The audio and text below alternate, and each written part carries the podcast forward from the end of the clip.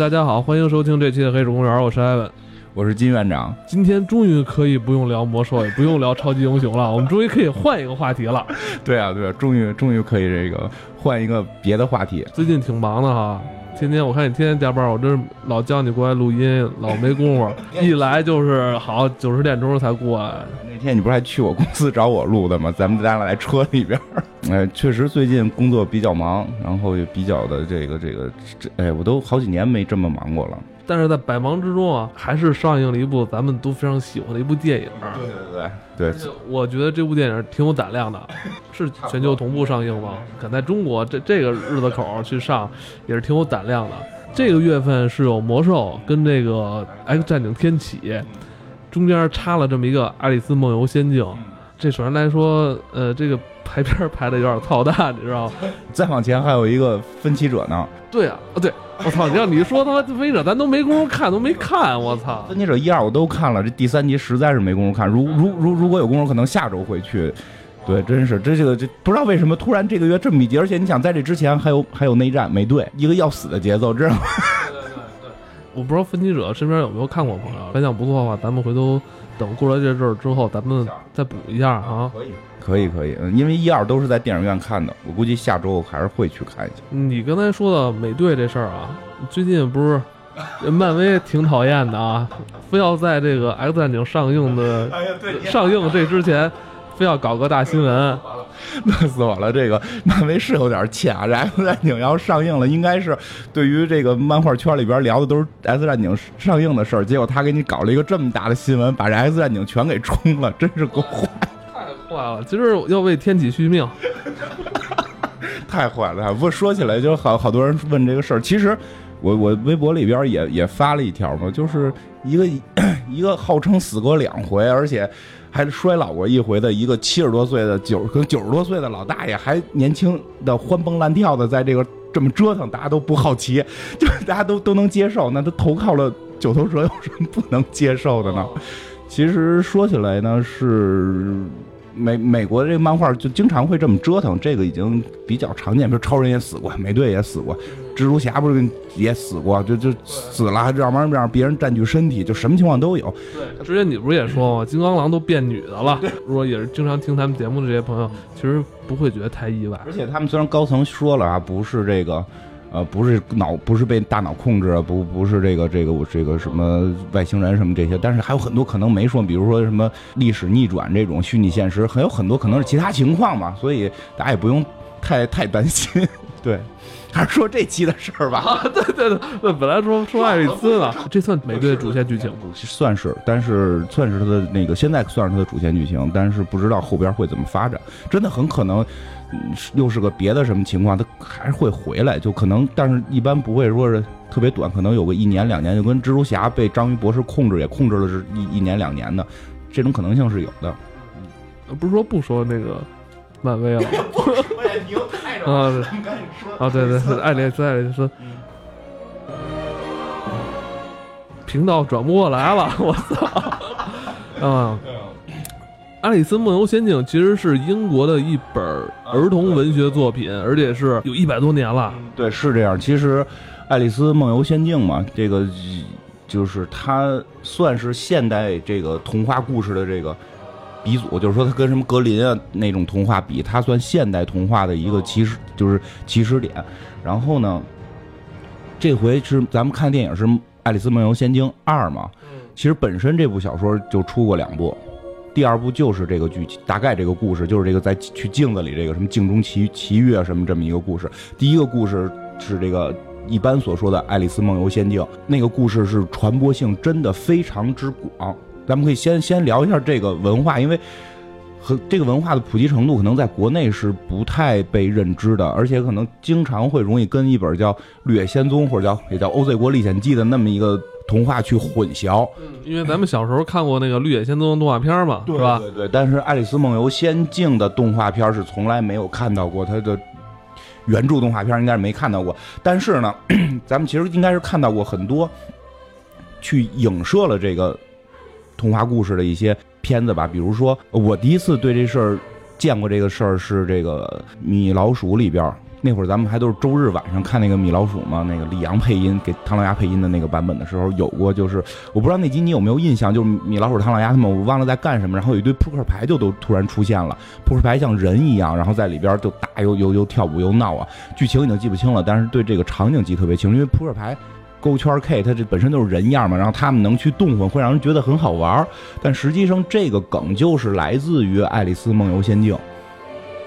《爱丽丝梦游仙境一》里边就就是会有这个扑克牌，包括这回这部二的电影里边，呃，应该大家应该咱们上的时候应该已经上映几天，可能很多人去看了，应该会看到过，就是那个疯帽子一家被龙要要杀死的时候，突然出现一堆片儿似的这种武士给他们带走了吗，这个片这堆片儿就是。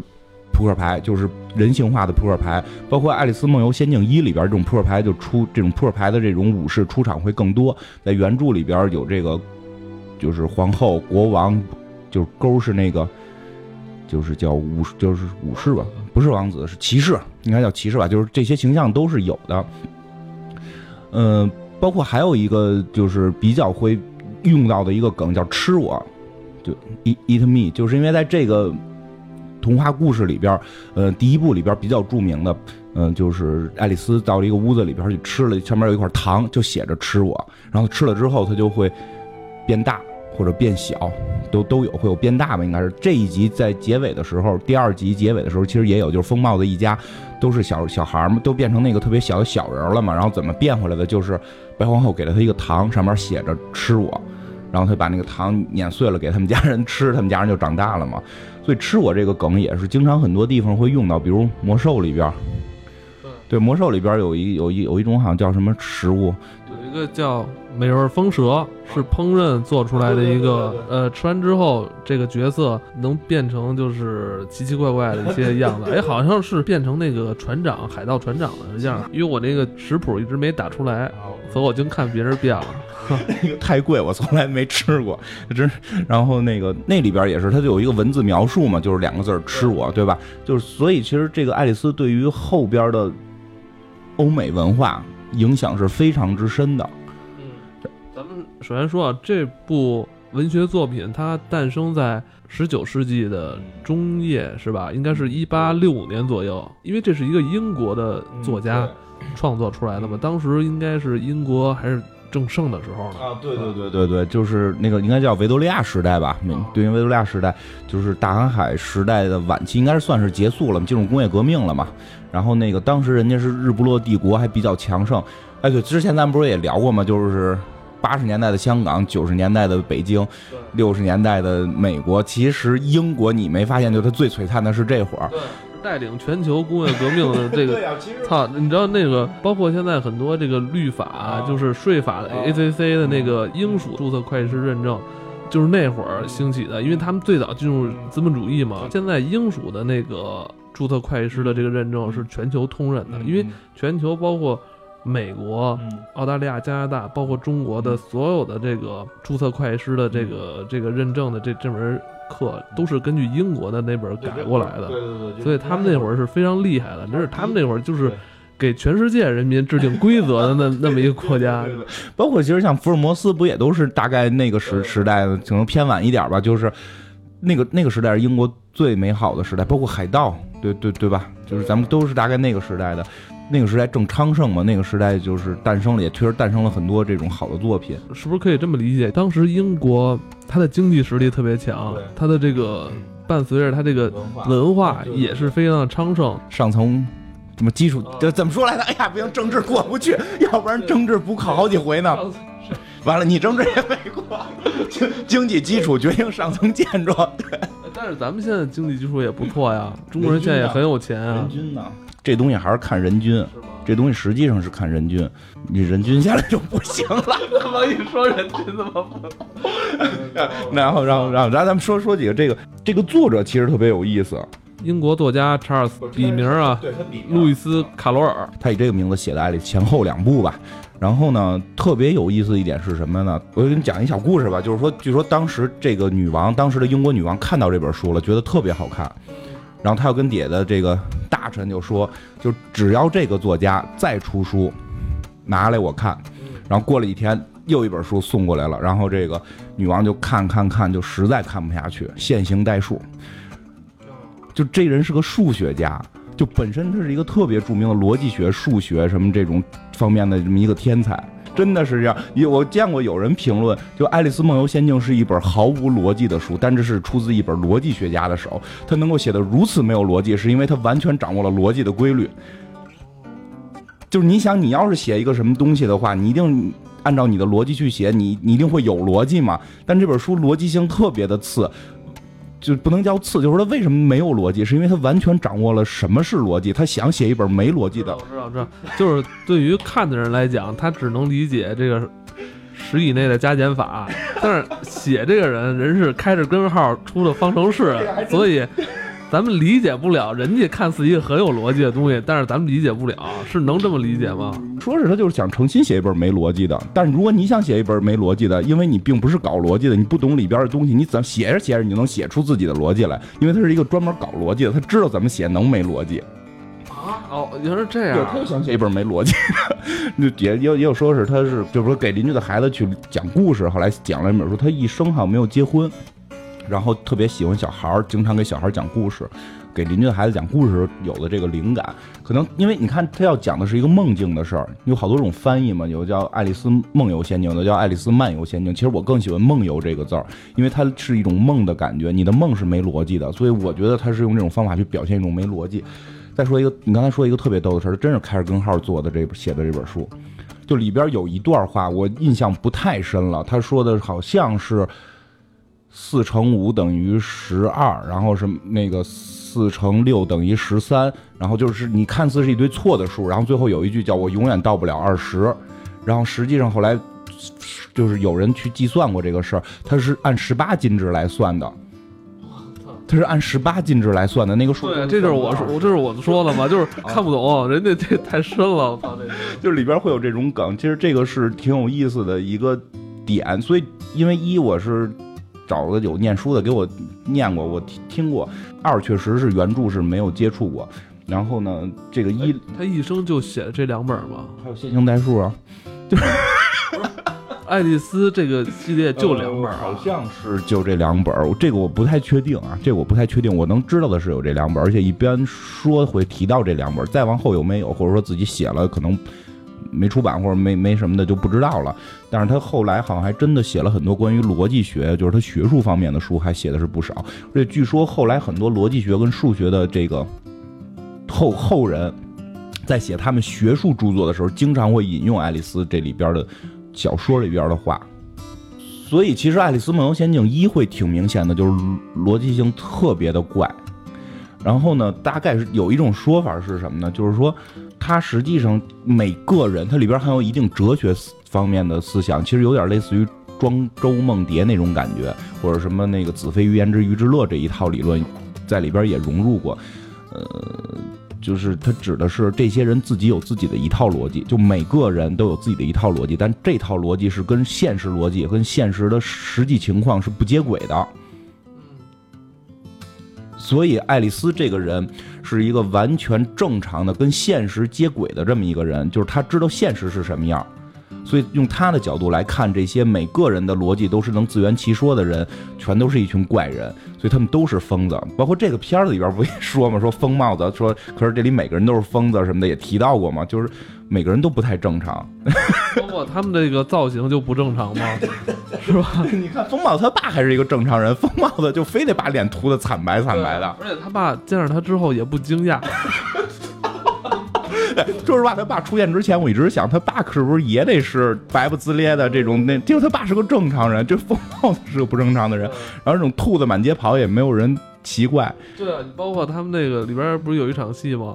鱼一样的人，而且鱼一样的人就跟其他普通人都在一起，就感觉很正很正常啊。就是我们这个世界里不是只有人，啊包括这鱼啊、猫啊、狗都进化了。奔波爸，要不然叫梦境呢？就这里边，如果你符合逻辑的话，爸爸跟儿子有这种差距，一定会好奇的嘛。所以它叫梦境，它这种逻就完全这种现实逻辑是不存在的，但每一个人自我的逻辑又是能能能串在一起的。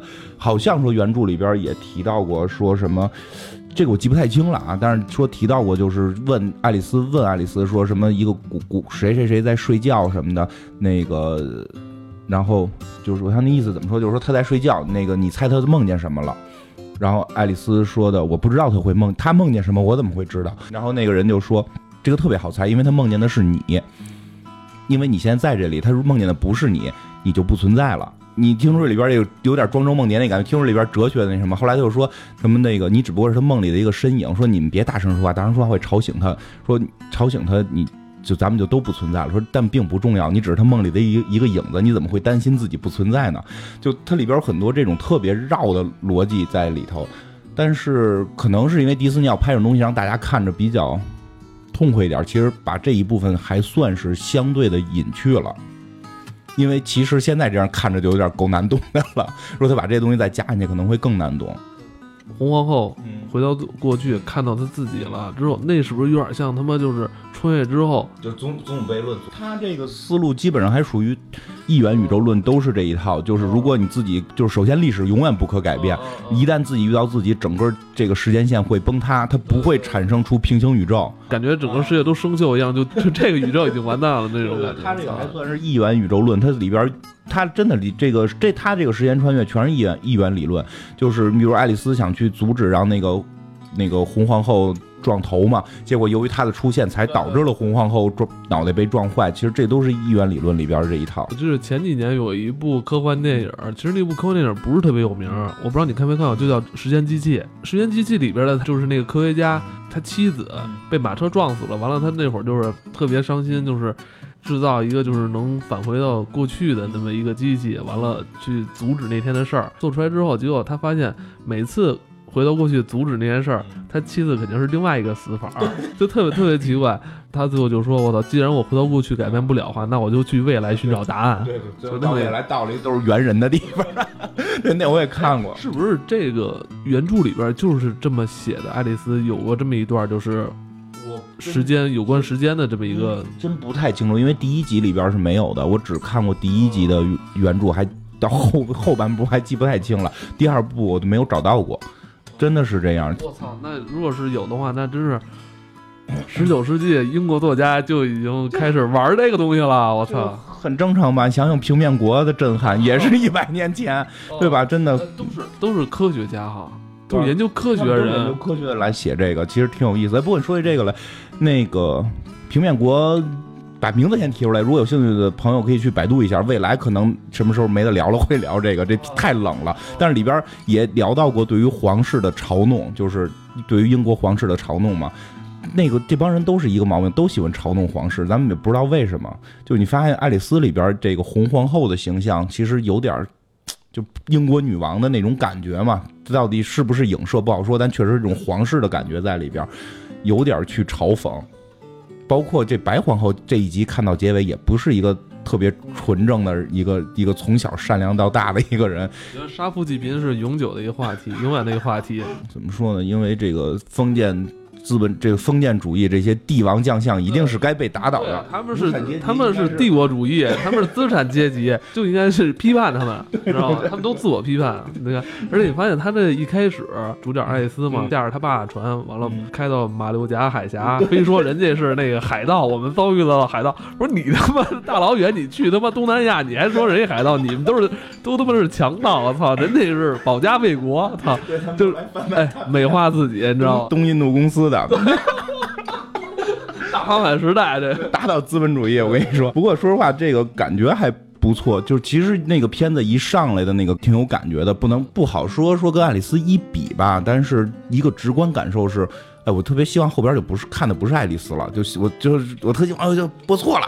今天播的是一个海盗女海盗的故事，因为那个直观给我感受，我一下想到了，反正我小时候玩《大航海时代二》的时候，有一个那个女的海盗，就本身就对于红发女海盗。叫说那是四吧，都有都有。那你四叫什么？二那个叫什么？卡特琳娜，就就就是那那么一个女的，我特别喜欢使那个女的，就当时感觉就是那样的，就这一篇一上来就是那样。我特别希望后边不是爱丽丝了，就是讲这个故事。我觉得一开始你有没有发现，她一开始不是在大海上航行吗？她后来不是拿到这叫时时间什么时间魔球啊，时空穿梭的时候是在上下两片海的那么一个嗯那么一个情景里穿梭导演是不是故意这么设计的？这还是他们这个拍摄的这么一个一个一个手法嘛，能够让这前后能呼应起来。探索新世界、探索新大陆的这么一个概念在里边哈。他们欧美就是永远永恒不变的一个话题，就是他们觉得一切东西都可以不要，但是探险精神永远是不能放弃的嘛。包括这个片子里边。一开始，我到看到结尾时候，就是一开始的时候是他妈妈想让这个孩子别再出海了嘛，对吧？想让他回家去做一个乖女儿。然后呢，整个他会，然后他就后来就进入进入这个仙境，然后在里边去去经历一些磨难。我开始曾经有一度认为，难道要拍他成长了，然后回归家庭了，然后跟妈妈在一起好好生活了吗？而且包括到结尾时候出来，不是表达的意思是，就是房子这个船可以不要了，主要是要跟妈妈在一起，这才是一个家嘛，对吧？但是他妈妈最后就拒绝了这个卖卖船这件事儿，而且是跟女儿一块儿去探险，就是他这种主旋律。就是亲情之间的这种两代人亲情之间这种隔阂，肯定在结尾一定要打开、你解开，一定要解开。是这样这样大团圆结局，好莱坞式大团圆嘛，你看着心里才能舒服，你才能觉得人生还是有追求。对，不过其实可以再聊这里边几个人物也挺好玩，就是他的这个刚才讲到这个作者。这个作者在写的时候，整个这个剧情和对话都是一种按无逻辑的这种套路，或者说自成逻辑的这种套路去来描绘的，与现实逻辑不接轨。但是他们这些人物的想象的出发的原点，其实还是挺有意思的，就就是他们的原型还挺好玩。几个演员演的原型是挺到位的，尤其是那个安妮海瑟薇演的那个白皇后，她是个象棋，它是那个棋子儿里边的那个白白色的皇后，所以你发现她走路的时候，她没有一个起伏感。嗯，他走路的时候，你感觉他是在平移，而不是人走路会一颠一颠的嘛。但是你会看在片里边，他全程走路全都是平移，而且两只手不停要架着，要那那那么动换。而且小动作特别多，就说一句话，这手指头来回动，来回动，就是让就是看起来很做作的那种，很戏剧化，有点像那种话剧演员的那种。确实一看就不是电影的表现手法。因为你知道我们玩过象棋的时候，就是那个棋子儿底儿是平的嘛，然后你很多人走的时候是推着它走，所以它会是平移嘛，所以他用了这种表现手法去凸显他是这个棋子儿的这么一个感觉，所以这是我觉得演的特就真的是这个演的还是挺不错的。安妮海瑟薇这两部里边白皇后的这个表演都让我觉得，反正我就想一直看着她在那块儿做那种怪异的动动作，这这特别有意思。对对对，这是挺有意思嗯，不过红皇后实际上是扑克牌，啊，她脑袋长得就是一个红桃嘛，它是一个扑克牌，而且包括那个据据说啊，就是说这里边有些小细节，但我看的时候也没太注意。但我在网上看是有人说到了，就是比如说他们穿越回过去的时候，穿越回过去的时候，很多房间里边的那个窗户是梅花形的。影射了当时是在扑克国王的掌权，就那个国家是一堆扑克，全都是一个扑克牌的这么一种概念。这个红皇后是这个红桃嘛，就是爱丽丝这一回从镜子里一穿过来的那个场景，我觉得还挺有意。思。象棋在自己走，尤其是底地上铺着一张老虎死的老虎皮，那个老虎皮自己还会打哈欠，怎么非常的荒诞哈，这种非常奇幻上的，就是真是一下进入了一个不一样的世界，这种感觉。进入了一个非常荒诞，对，就是你用这词儿特别对，就是他的整个故事就是荒诞的感觉。本身爱丽丝也是被定为这荒诞主义文学巅峰嘛。这部《爱丽丝梦游仙境》的，前有没有交代过？就是说他们这个仙境里边到底是一个什么样的一个国度？是在这个国，就是有一个所谓的国王的控制之下，然后呢，就是有有这个国王、王后，然后有军队，就是你看似他是一个国王这种感觉，但他一切都不符合逻辑，所以你没得聊。就就你明白吗？就就是就就。就它不像说的别的那种童话故事，它会先有一个世界观，从上到下是完整的体系。这里每一个人是自己是一个体系。那个柴那个柴郡猫，就那个会笑的那只猫，我特别喜欢那只猫。就那个猫，你觉得跟那些东西有关系吗？对，就它在整个体系里边特别奇怪。是不是可以这么理解？这是一个开放性的一个世界，就是说仙境可能是存在于每个人的这种，就是他的开放性的思想里边，就是说不光是爱丽丝通过这个镜子进入到这个仙境。可能每个人，如果你能打开自自己内心的一些东西，也可以进入进来，是不是有这么一种开放性的一种说法？说不太好啊，但是我还是那句话，我觉得它叫梦境，我就是我更喜欢叫梦游仙境，或者直接叫爱丽丝的那个漫游梦境，就是它是个梦，它是一个梦，是一个无逻辑的梦。这个点你明白吗？因为电影里边有一个地方交代了，爱丽丝不突然从那个精神病院醒了吗？对，看见教授了，完了教授给他打针，完了他问他妈怎么回事，栽倒在那个屋子里边，对着那个什么床大喊什么什么球。其实他就是做了一个梦，其实他根本没有说穿过那个镜子哈。原著的第一部，原著的第一部里边好像也提到过，最后这是一个梦。但是而且包括这个片尾不是也说嘛，就是梦境跟现实谁有谁又有谁分得清呢？你再回忆一下刚才我讲的那个，他们说国王睡觉的那个事儿，然后你是在他梦见的是什么？他梦见的是你跟那个庄周梦蝶。其实这是有这套哲学在里边的，就是你怎么确定咱俩现在录节目的时候不是你的一个梦？然后有一天你可能突然醒了，你发现你是一个女的。你根本不是你自己，你只在这个梦里走向死亡的一刹那，突然醒了。对啊，有没有这种可能性？对吧？爱丽丝在镜子镜子里、镜子外，谁是梦，谁是现实？你无法确定。你看，他最好的朋友居然是在镜子里的，那里边虽然都是毫无逻辑，但他们又是真真正有感情的。对，真的，就是你要这么说啊，这这片子处处都有伏笔啊，是不是？对呀，就是他是。有点难，而且呢，有点哲学层面的东西，是是在这里边的，所以看起来呢，会让你觉得它不是那种给你啪啪啪啪啪讲剧情，环环相扣，剧情套特别紧，它是在里边一些点很散的，去让你感受到一些奇怪东西，包括那个时间的那个那个，就是让疯帽子他们在那儿定住那一分钟。其实那是跟一是连着的，就是那个爱丽丝一直就是第一次见到帽子的疯帽子的时候，他们就疯帽子都在那个桌子那睡着了嘛，然后一看到爱丽丝来了，特别激动嘛，然后就说你终于来了，我们就在等你喝茶，然后就赶紧有兔子看表，看表就走了，就为什么？因为说实话，我开始看原著只看过一，开始看也觉得。摸不着头脑的感觉，对，就那堆人就疯了，你完全不明白为什么。我看，因为我就看过原著，就看过一嘛。对，原来是他们调戏了时间领主，他们调戏了这个时间这个人，然后时间给他们定在那儿一分钟，因为他们骗了时间嘛，跟时间说他已经邀请了爱丽丝了。最后时时间说就是可以，但是爱丽丝必须在这个时间来这块喝茶，然后时间就走了。所以他们会发现，只有爱丽丝来，时间才能过去。其实对吧？这所以他又接上一的那个故事了，就就。就就自成一个逻辑，但又跟现实逻辑又感觉很很很很很飘忽的这种，包括这里边这时间其实也挺有意思，他没像神秘博士的人叫时间领主啊，或者我们叫什么时间主，他就叫时间，所以他们做了很多种特别逗的梗吧，比如摁着时间，说我手上有大把的时间，对吧？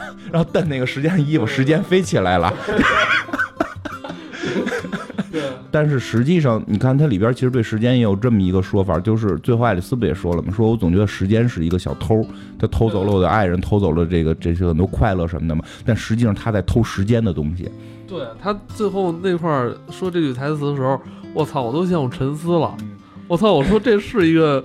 童话的电影吗？我操，说的就是。其实这个点，我操，特实就是有时候我们觉得时间偷走了你的东西，实际上你想想，是不是你在偷走时间的东西？你是不是挥霍了时间？嗯。爱丽丝一开始时候跟他妈说嘛，说我觉得时间是个小偷，是个恶棍。对对对。我操！但这是是一伏笔，经历过之后有成长了，他对这个时间的看法就是更深刻了。对，包括时间跟他说的嘛，就是你回去改变不了什么，但你可能能学习到些什么东西。就时间给你的是一种。种学习就是你你的所有的经历对你来讲都是一个摄取的这种源泉，就是过去对你现在是有帮助的等等这些，都在这个时间这个人物上面去体现出来了。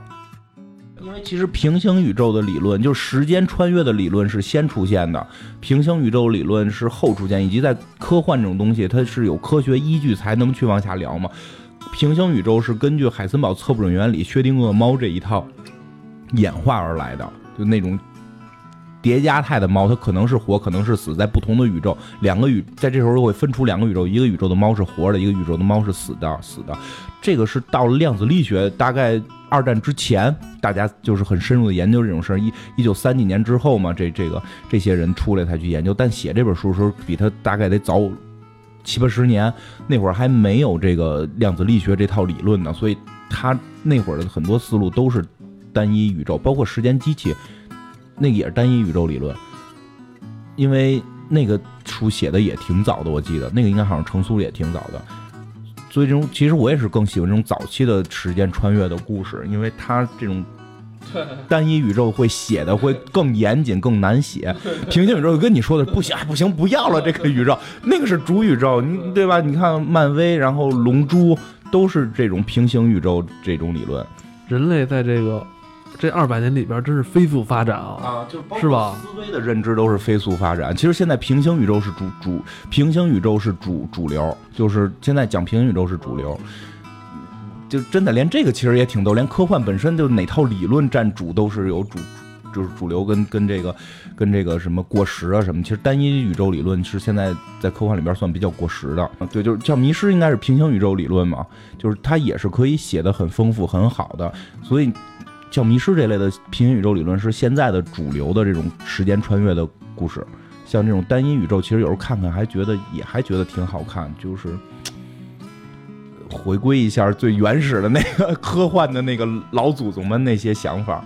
《爱丽丝梦游仙境》这部作品很影响后来的跟它相关的这种乌托邦式的这种呃动画片啊也好，做做文学作品也好，都有所影响。我觉得像后来出的那个就。《OZ 国历险记》就《绿野仙踪》嘛，其实也是明显受到这个这个小说的影响的。一个小女孩去一个奇幻的世界旅行，见到了很多。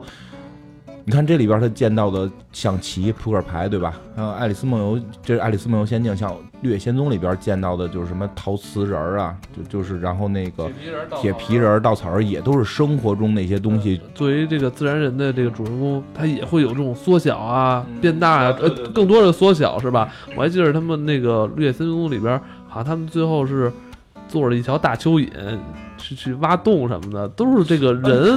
应该是《绿野仙踪》后几部的故事了。对啊，就就是让那只大蚯蚓不知不停在吃土吃土，那么往挖。哎，我就那那个那就那我已经记不太清了，因为《绿野仙踪》也是他后来有好几部，也是第一部就是就是就是他最后那个有那个鞋一颗回去，这个这个是主流。但是后边你说大蚯蚓那个都是后几部，那也都是人有小说然后改编成动画的那个。你说这我有是有那么一个是有那么一个情节，就是所以就是要不然说这个爱丽丝本身就是说现代童话故事的鼻祖嘛，就是开端嘛，或者荒诞奇幻文化的这个巅峰。奇幻文化确实，它确实已经算挺奇挺奇的了，挺奇幻的。而且你没发现吗？在之后的这一百年里边，再出现的这些童话故事也好，真的这种天马行空的奇思妙想。好都没有超过《爱丽丝》传播性问题吧，因为片就是首先它已经成为名著了，传播性会更强。嗯，你要说起来的话，这类的确实比较罕见了，已经。但是前几年我见过一个，好像是有什么希斯莱杰、约翰尼德普等人一块儿演的什么什么博士秀，你有印象吗？我查一下，我查一下，那是你在梦里，那是我在梦里吗？就就是那个是聚了聚集了所有当时最红的帅男，好像还有裘德洛。你相信这些人在一块演过一个片子吗？还有还有当时的一个女我特喜欢的女名模，好像是是是 Lily Cole 还是 Gemma Ward，我想不起来了。啊，有魔法奇幻秀，我会推荐你回头你看看这个片儿。你就很很很难想象有这么多人吧？那个片儿有点类似于《爱丽丝梦游仙境》那个镜子这这一集，它也是就是一个博士，然后反正就是有一个小车什么的，就能够让人直接穿越到一个奇幻的地方。每个人进去的时候看到的是自己内心不一样的东西，比如一个胖女人啪一进去，然后就全是包、高跟鞋。巨大的包，巨大的高跟鞋组成的一个世界，然后旁边那个陪他进去的人是，就是那个男的就变，就为什么有那么多男明星参加呀？就是他每一个人进入这个世界的时候，那个男助手跟着进去的时候就变成了另一个男明星，就变一张脸，变一个他喜欢的男人的脸，就他有点，就是说这类作品还是有，但是非常之罕见，以及。这个片儿不太火，就知道的人不多，还是没有逻辑。树上长高跟鞋，你觉得这事儿有逻辑吗？这类事就是本身就是逻辑性弱，视觉会很刺激，但它不是那种哐哐爆炸的视觉刺激。这个片儿的最大特点是美，确实逻辑性弱，所以会显得整个剧情，你按如果大家就特别想从里边看出剧情来的话，其实没啥剧情。对吧？剧情很弱，但是很美，这个是真的。就是视觉上不是像《X 战警》啊、美队那种干架的那种美，而是那种纯视觉，就像一幅一幅的会动的画。你像那个风帽子的那个帽子的那个屋子，我觉得现实中肯定不会有人造成那种东西来嘛，不会造出那种东西来嘛。但是他就是他就给你做了一个，包括他第他那个穿越之后跟那个风帽子两个人在一个桥那块说话，就整个那个。风景就是就是一幅画，就是一幅莫奈的画，就是你画只有画上才可能有，现实生活中都到不了那种鲜艳的颜色。我觉得一直在说没有逻辑，不好理解。其实，但是它里边传达的这个寓意很容易让人接受。为什么？其实它无非就是阐述了。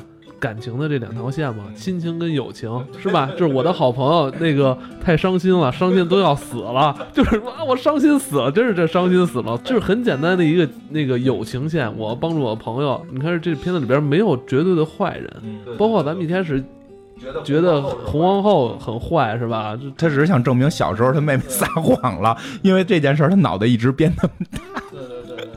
嗯，但是你刚才说那句，我突然觉得特别有意思，就是伤心死了，就是真的，这就他这里边是真的会伤心的，这人就死掉，这件事不符合现实逻辑嘛？但是他自圆其说能成为那套逻辑，就是他真的。伤心死了，就 他就真死了，憋的头都大了，头就真大了，就可能那个世界更真实，咱们这个世界可能更虚伪一些，是吧？对啊，你看为什么我们要说伤心死了，什么头都憋大了这种话呢？因为咱们这是一个虚幻的世界，这些事儿都不能实现，所以在咱们在真实的世界里能实现，咱们在现在这个世界里影射，觉得会是那样，对吧？你不会说你气的头都小了，你都是说你气的头都大了，为什么呢？因为真实的世界，你生气头就会变大。但咱们现在在的这个世界是一个假世界，这又又有点有点《盗梦空间》的这感觉了。呃，开玩笑了。哎，你说真是这伤心死了这事儿，确实是伤心的头发都变色了啊！一下一高兴，这个哇一下就恢复状态了。操！哎，他没剧透吧？别再剧透，这是一部已经上映的片子，然后播这集的时候应该已经上映好几天了，剧透很正常了。是人原著他妈一百多年以前就有了，你不看是你的问题，不好断定它到底能不能成功，就是说票房会有多少，这个说不太上来，因为它确实属于一种比较小，其实是一种比较小众类的东西，但是呢，就有极强的蒂姆·伯顿的风格。虽然不是蒂姆·伯顿导的，但他毕竟是他出品的，他的他是监制嘛。其实你想想，蒂姆·伯顿的片子哪部是大火、票房大火的？就除了后来那个《原星球》是他拍的吧？那个算是还行的吧。但是就他自己个人风格的东西，其实就是票房超高的没有。但是咱就不知道他花了多少钱拍这片儿，那网上能查着吗？他花多少钱拍？这个算视觉效果最好的。就我看过那个《沉睡魔咒》吧，应该是叫。那个就视觉效果也还 OK，但是真的没有这个好。更关键的是它的美术要求太高，这个是就是其实有很多特效的时候，其实对美术的就是纯更深。这这个片儿是要求更深的美术功底，尤其做色彩的能明白它里边颜色那么多样，能够让这个东西还看着舒服，其实挺难的。它对吧？它整个的色彩全是在一种特别花的状态下，还让你看着舒服，这是对美术要求特别特别高。对，包括爱丽丝。一开场就穿的这有点儿就是中不中洋不洋的这身衣服是吧？这个这衣服上的这些配色，它有很多这种中国的元素。其实有时候我们经常讲的叫调性统一，你一般要用一个颜色做一个什么东西。然后包括有时候设计师会跟那些做就是穿衣服的女孩，那些造型师会说你身上的颜色太多了，不要超过三种啊。其实这些并不是铁律，而只是因为你自己的人控制不住，就你没受过专业训练，你控制不住，超过三个一定乱。但这个片儿的颜色。就花到了，就真是差，就千万种颜色在里边出现，然后还能让你看着舒服，特别的。而且记特别逗的一点是什么呀？片尾有那个出那个字幕，就这个还真是很罕见，这个职位会在特意上来出现的。但是中文翻译叫美工设计，好像叫，你有印象吗？就是就特别上来有美工，我操，美工就就。哎呦，这个字儿，我这个词儿翻译的真让一说到美工，我就想起来就都是那个街边印刷的那那那小哥正印就那个给给你给你胡改图那种。但我觉得这应该叫色彩设计吧，真的是顶尖的这种色色彩设计大师才能设计出这种颜色来，真的非常厉害。所以就是说，为什么我对于这名儿一下特别敏感呢？就是我们很多时候管设计师叫美工嘛，就这地位是不一样的。结果他们这个这么牛逼大师，结果翻译过来叫美工，我都傻了。这而且他不是出那个黑屏字幕的时候出，就是那个片尾之后不是先有一段有动画的那个吗？不过这种其实说到这儿，就是真的特别推荐。跟色彩相关行业的人去看这个片子，里边的创意想法，里边对于颜色的把控，对于整个色调的控制，真的非常值得学习。以及最后片尾结束之后嘛，有一个有一个出黑屏之前的一段那个片尾的动画吧，不能那也不叫彩蛋，是那个大字幕嘛，做的非常的，哎呀，那个就是我多少年没见过这么好看的片尾了，就那个就是。纯视觉享受，不是说视觉刺激，也不能说叫视觉盛宴，是视觉享受，真的是这样，看着很舒服。这次二已经不是提姆·波顿执导的了，但他是制片人嘛，导演也是尽量的，就是往他的那个风格上去靠。这个片子里边的这几个演员，迪普，完了还有海伦娜·波顿的铁三角一样，波顿以前所有电影几乎都有他们俩。约翰·尼德普是他御用的男主角嘛？那个海莲娜净演疯子，就是女巫。那个《哈利波特》里边，她也演一个女巫哈。我我记得特别逗的是，前去年还是什么时候，我看到了一个那个外国的那个推特还是 Instagram，我忘了，小罗特·唐尼发的，说他跟海莲娜和约翰·尼德普三个人组成了一个团队。有很多网友评，这就是钢铁侠，然后那个杰克船长，那个那个疯女巫 在一块儿，他们叫就是他们仨，你不感觉他们仨在一块儿其实特别像，就就就某种那种怪怪的感觉，对对，挺有意思。因为我看好多人现在看这个是奔着约翰尼德普去的嘛，但是胖了，岁数也到了，岁数也到了岁数到了。哎，你刚才说这个，我再多说一句啊，你小时候看的是 OZ，就是《绿野仙踪》哈，就我小时候看过相关的爱丽丝的东西。不是，我就突然想起来，小时候看那个。《欧帝国历险记》还是黑白电视呢？穷了，我我看那是彩电了，我看那是彩有钱，我看那会儿 彩电了。《爱丽丝梦游仙境》对我的第一印象是恐怖，所以你刚才说带小孩看合不合适，我现在不确定。我操！真的，我小时候特别害怕这个片子，因为这个片子的恐惧不是说出大妖怪吓唬你，就是因为它的无逻辑。因为小孩是不是能够接受无逻辑的这个事情，是一件特别难的事儿。你你能明白？就跟我之前讲过，我最小孩不都无？小孩现在这段不都是还无逻辑的吗？自己有自己逻辑，就是他他的视角可能是一个小孩的视角，但是他看现实逻辑会会还好接受点。不好说，就你大人看不懂事儿，没准小孩看，哎呦，其实就是这么回事儿，他懂。但所以可能会恐惧嘛？就是别忘了，作者小时候写这小说的时候，是他想给邻居小孩讲。这倒是，他倒是给为给邻居小孩养。但是反正我小时候对这事儿真的挺害怕的，对于爱丽丝。四毛线一直很害怕，是后来慢慢大了之后才越来越接受，觉得特别的有意思，是这样。那你觉得提姆波顿以前那大鱼呢？也没逻辑，大鱼更没逻辑了。他爸跟他吹一辈子牛。对，其实 是吧？对对，我特别喜欢那个，我特别因为因为因为他爸特别像我，我在一直想是不是以后我们家孩子也会这么想，他爸他爸吹牛。没准那会儿我也都特别老了，跟孩子说，年轻的时候我我那个对吧？我是一个 影评人，我是一个特别著名的影评人，我还跟 X 战影导演一块儿面对面聊过天。然后不信我爸吹牛，可能最后我葬礼的时候你去了一看啊，真认识这个？没准那会儿你是著名导演了吗？真认识著名导演，这都有可能。就像刚才你说的。你不是问说是不是现在我们说喜欢电影爱德华会特别土？不是你会怕这个吗？我跟你讲这么一个事儿：济南一个酒吧，然后呢一场应酬，然后对方呢就是对方请我们嘛，对方请我们就他们那边民民风很很淳朴嘛，然后就是叫妹子可以，就是叫妹子陪，然后那边有很多那种外国妹子，就就叫了一个那个俄罗斯妹子，要过来一聊是那个。实际上是乌克兰的，就语言完全不通，你明白吗？你应该见我之前拍过几张照片，我自己拿几个叉子就胡比划，比划金刚狼，然后比划那个剑头爱德华，然后拿俩勺比划奥特曼，然后就把那几张照片翻出来，让他猜这是哪部动，就是他能不能猜出是哪个人物？就玩这小游戏嘛。一个九二年的乌克兰的一个在济南陪酒的女孩。看到了剪刀手爱德，就我学剪刀手爱德华的那张照片，就开始乐，然后就开始去 Google，然后搜着剪刀手爱德华的那个电影，给我给我指，就是你学的是这个，就其实这部片子，就蒂姆伯顿的影响力还是挺大的。一个一个乌克兰在济南陪酒的妹子，我希望是咱们六月份聊一聊，对对吧？别别最后弄得好像我我是个很文艺的人，别最后弄得好像我们只知道这么这个超人、蝙蝠侠。我都真是不爱用“文艺”这个词儿啊，因为现在“文艺”这词儿有时候我老觉得有贬义，但是跟这一套是有关。蒂姆·波顿拍没拍过蝙蝠侠？拍过。X 战警的那个导演之前拍的是不是那个叫什么什么非常嫌疑犯？蝙蝠侠三部曲那个，他之前就叫叫诺兰，诺兰，他之前拍的也是这个记忆碎片，也是这一系列。其实这些东西是一脉相承的，不爱用文艺这个词儿，因为玩文艺的这套词儿去鄙视超级英雄。